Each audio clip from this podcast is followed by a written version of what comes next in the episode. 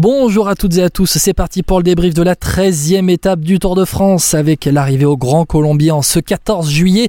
Pas de victoire française, une victoire polonaise. On va voir que Michel ne l'a pas volé.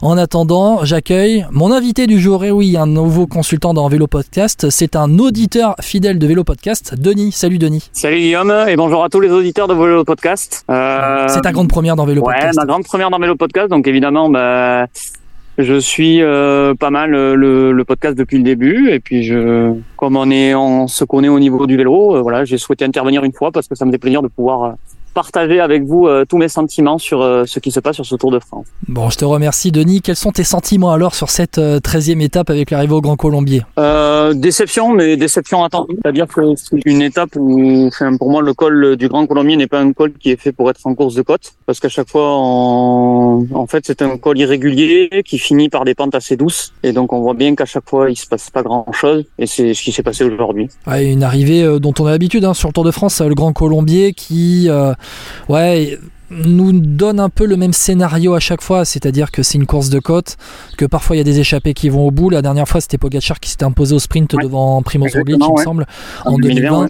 Bon, voilà, c'est, on a l'habitude en fait de ce genre d'arrivée au Grand Colombier. On a l'habitude de cette arrivée, mais c'est juste que par rapport à ce qu'il y a juste à côté du Grand Colombier, c'est peut-être dommage d'utiliser ce col-là comme une course de côte et de pas utiliser un autre col des Alpes qui est plus approprié pour ça. Euh, le placement de l'étape euh, en course de côte après ce qui s'est passé hier et avant ce qui arrive n'est pas forcément opportun. Peut-être que ça permet de varier aussi euh, un petit peu, c'est-à-dire que euh, on, on, entre dans un triptyque alpestre qui va être dense, euh, même c'est même pas un triptyque, hein, c'est un quadriptyque. Ouais, même, je sais pas si ça même, se dit. Même cinq étapes. Avec, le contre-la-montre peut compter aussi comme. Bah, si on compte, si on compte le Grand Colombier aujourd'hui comme n'étant pas dans le dans, dans les étapes alpestres et plus on va dire dans le Jura, une, une mise en bouche dans le Jura. Demain dimanche le contre-la-montre de mardi et mercredi avec Courchevel, col de la Lose. Là, tu vas avoir quatre étapes où il y aura de quoi faire. Aujourd'hui, c'était l'entrée dans les Alpes. On va dire, on est passé par le Jura, dans l'Ain. Euh, ça a fait cette étape du 14 juillet. Bon, voilà, avec le Grand Colombier, on sait à quoi on s'attend en même temps. Exactement, on sait à quoi s'attendre. Alors, euh, euh, on aurait pu s'attendre presque à mieux parce que vu ce qu'on a vu cette semaine euh, où on n'attendait pas forcément euh, grand-chose alors qu'on a vu des étapes incroyables, on s'est dit peut-être qu'aujourd'hui, ça pourrait attaquer de, de plus loin, mais finalement, c'est vrai que ce col est peut-être pas approprié pour ça. Donc euh, après, évidemment, il reste énormément à faire. Euh, les Alpes sont très très denses cette année, donc je comprends aussi les coureurs, et notamment les leaders, qui gardent aussi de l'énergie ou qui ne veulent pas prendre un coup de bambou dès maintenant avant d'attaquer le, les étapes alpestres. Bon, on va le voir, il y a quand même eu des écarts hein. aujourd'hui, ça s'est arrivé au Grand Colombier. Denis, tu en as l'habitude, on va commencer par notre podium de l'étape.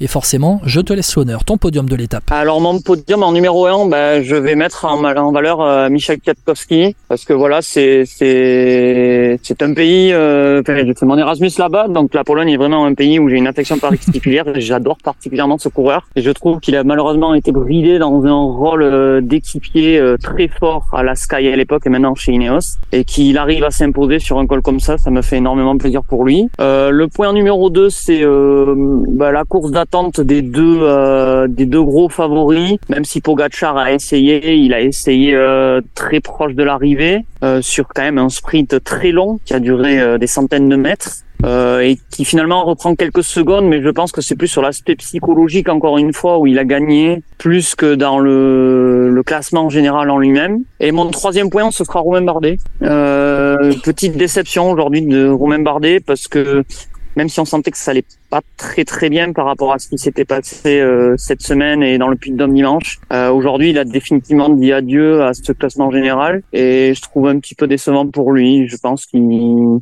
je, je, le pensais mieux préparé pour ce Tour de France. Bon, écoute, Denis, euh, mes trois points, mon podium, hein, ça va, ça va pas être sensiblement euh, différent euh, des, tiens, mais dans la manière de les tourner, ça va être assez différent. bon, déjà, on a un premier point en commun, c'est Michel Katowski, qui est un incroyable coursier, un des meilleurs coureurs du, peloton, qui a, été plutôt un des meilleurs coureurs du, du peloton. On en parlera de cette très belle victoire du, du Polonais.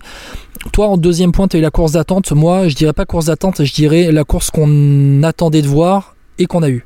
On s'attendait à, moi je m'attendais à ça. Je m'attendais à ce qu'il y ait un écrémage et puis à un moment donné que Pogachar euh, euh, eh bien tente, euh, accélère, sprint pour euh, l'arrivée. Et c'est exactement ce qu'il a fait. Donc euh, il s'est passé ce que j'attendais, donc je n'ai pas été du tout surpris par rapport aux favoris. Et puis le troisième point, alors tu parles de Bardet, moi je vais le tourner différemment, c'est-à-dire que la hiérarchie du Tour de France sur les dix premiers jours, elle se confirme aujourd'hui. Et qu'en fait, bah, tu vois même David Godu qui était relégué sur le peloton dans, le deuxième peloton de favoris, il n'est pas, il pas là avec les meilleurs, que tu as un top Pitcock qui monte en puissance et sincèrement il me bluffe encore, Tom Pitcock. Euh, voilà, il y a, des confirmations, il y a des gars qui restent euh, là en embuscade, et puis ça offre, euh, en tout cas, ça augure, ça augure des Alpes qui seront à mon avis à ne pas rater. Donc on, va on va voir ça